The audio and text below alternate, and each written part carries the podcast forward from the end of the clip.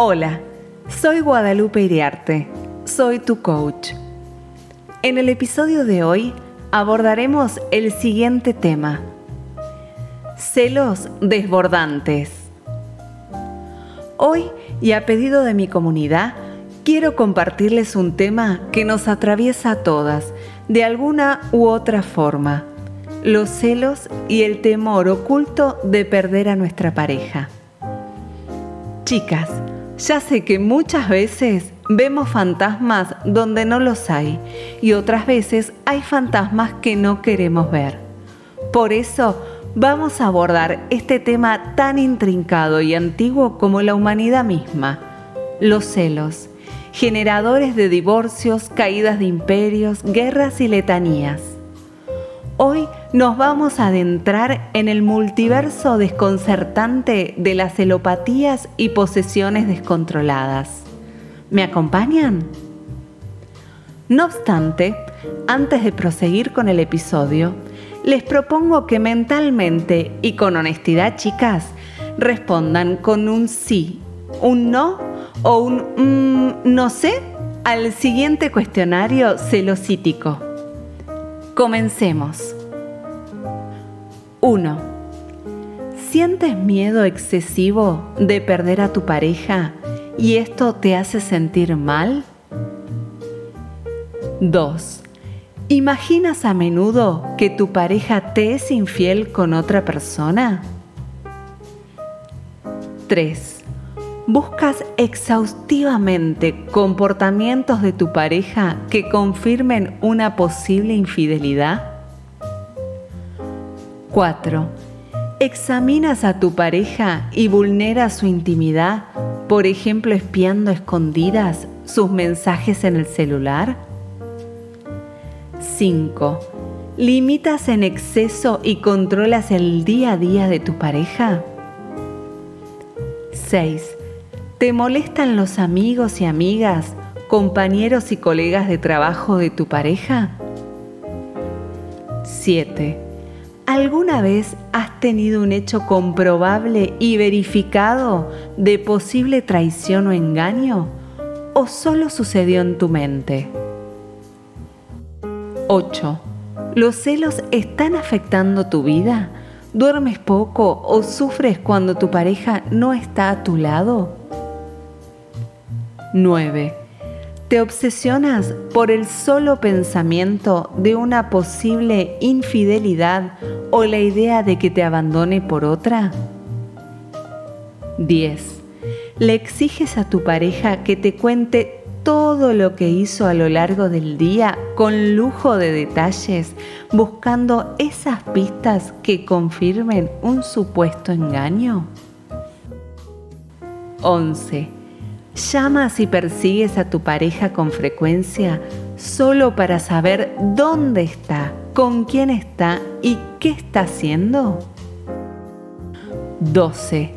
Cuando no te atiende o responde, ¿imaginas que te está engañando con otra persona? 13. ¿Te comparas constantemente con sus amigas y con las que se relaciona a diario tu pareja? Porque sientes que no estás a la altura de ellas? Y 14. Entras en desesperación cuando tu pareja tarda más de lo habitual en llegar a casa o a una cita e inmediatamente piensas que te está siendo infiel o ha perdido el interés por ti la relación? Bueno, chicas, si la respuesta a todas estas preguntas fue un rotundo sí, estás muy cerca de necesitar ayuda profesional, porque te desbordan los celos al punto tal de ser casi casi una celópata, una enferma de los celos, y entrar en el peor de los estados que una persona puede estar que es el estado de alienación o incapacidad de razonar, sentir y de amar. Si por otro lado la respuesta es un no o un mm, no sé, te propongo desde el coaching un par de herramientas y reflexiones para volcar la balanza hacia el lado de una relación sana, confiable y duradera. ¿Estás preparada? Vamos, manos a la obra. Primero, confía en tu pareja. Chicas, es fundamental que confíen en su pareja. Él necesita sentir que tú confías en él y él debe confiar en ti. En una relación de a dos, todas las demandas y privilegios tienen dos sentidos, ida y vuelta. Trátalo como quieres que él te trate y también exige que él te trate como tú lo tratas. No hay nada más hermoso en este universo de infinitas posibilidades que Él te haya elegido a ti y tú a Él. Segundo, deja de compararte con las otras. Hermosa mía, compararse con otras es el tobogán de bajada que nos lleva directo, directo a la pérdida de la autoestima. Si tu pareja te eligió, por algo será. Habrá visto tus cualidades, virtudes, habilidades, actitudes, etc. Vio tu belleza interna y todo el conjunto que hace que seas tú misma y no otra. El físico, el estatus social, si tiene o no hijos, si es soltera o divorciada, si es bonita o fea la otra persona, jamás fue determinante a la hora de elegir a nuestro amor verdadero. Tú eres única, no hay dos como tú en toda la creación. Si no eres lo que Él espera, seguro es porque eres mucho más de lo que Él busca.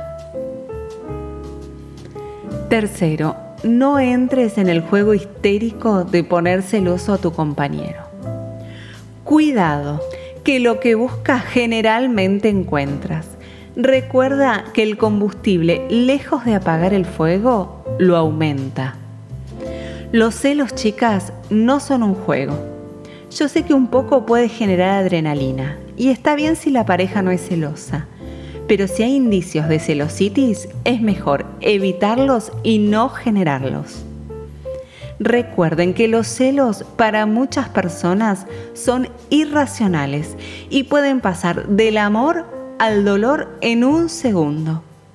Si juegas con fuego, seguro te puedes quemar. Recordemos esta hermosa frase de Miguel de Cervantes. Si los celos son señales de amor, son como la fiebre en el hombre enfermo, que al tenerla es señal de tener vida, pero vida enferma y mal dispuesta. Cuarto, sé realista. El motor de los celos son la imaginación y las fantasías destructivas. Estas nos juegan malas pasadas, llevándonos a imaginar e incluso a ver imágenes mentales negativas, oscuras y destructivas donde no las hay. Por eso, una rutina de vida sana ayudará a transmutar esas imágenes ilusorias en positivas. Recuerda que la energía sigue al pensamiento por este motivo, que tus pensamientos sean positivos. Pensando así, sentirás así e inundarás de infinitas bondades y posibilidades tu relación de pareja. Quinto, evita limitar y controlar. La desconfianza es el destructor máximo de las relaciones humanas. Por eso debemos ejercitar confiar darnos nuestro espacio, darle a Él su espacio y dar espacio a las personas que conviven en torno a nuestra pareja. Cada cosa en su lugar y en su lugar cada cosa. La confianza es vital, ya que desbloqueará tus desbordes emocionales y verás florecer una relación sana y duradera. Si no controlas, no te controlan y si no limitas, nunca te sentirás limitada por tu compañero. Confía en él y él confiará en ti. Por último, chicas, estemos preparadas para ese desenlace tan temido, pero que si lo vemos a la luz de la vida, solamente cumple con la ley natural de los ciclos. Sexto, prepárate para soltarlo y dejarlo ir. Muchos son los motivos por los cuales una pareja se termina. Sé que muchas se aterran ante esta idea y tal vez sea muy dura, pero hay una realidad innegable. Nada en esta vida dura para siempre y lo bueno a lo sumo dura un momento. Por este motivo sería un buen ejercicio estar preparadas por si llega ese día tan temido y de llegar ver más allá de lo sucedido para evitar el pensamiento destructivo de sin ti no soy nada y cosas por el estilo. Queridas mías, vivamos la vida como si fuera un presente único, recordando siempre que las personas no son cosas, no nos pertenecen, ni son de nuestra propiedad. Solo ejercemos nuestra libre elección y decidimos estar o no con alguien y viceversa. Detrás de esta verdad florece la raíz de los celos donde se encuentran los miedos a la pérdida y la inseguridad ante lo que no podemos prever ni controlar. Superar el miedo a la pérdida es vital para enfrentarse a él cuando llegue el momento. Mis muy queridas, al nacimiento le sigue la vida a la vida el amor, al amor la vejez y a la vejez la muerte. A propósito de la muerte, les paso un dato de muy buena fuente. Me dijeron que después de esta vida hay vida y si hay vida, chicas, hay amor. Así que a no perder la esperanza, siempre es bueno desdramatizar los momentos duros que nos llegan. Como cierra este episodio tan intenso y a modo de corolario, les dejo este hermoso y profundo pensamiento. Si amas a alguien, déjalo libre. Si te gustan estos temas, comparte con tus amigas este podcast y sígueme a través de mis redes sociales para más contenido similar a este.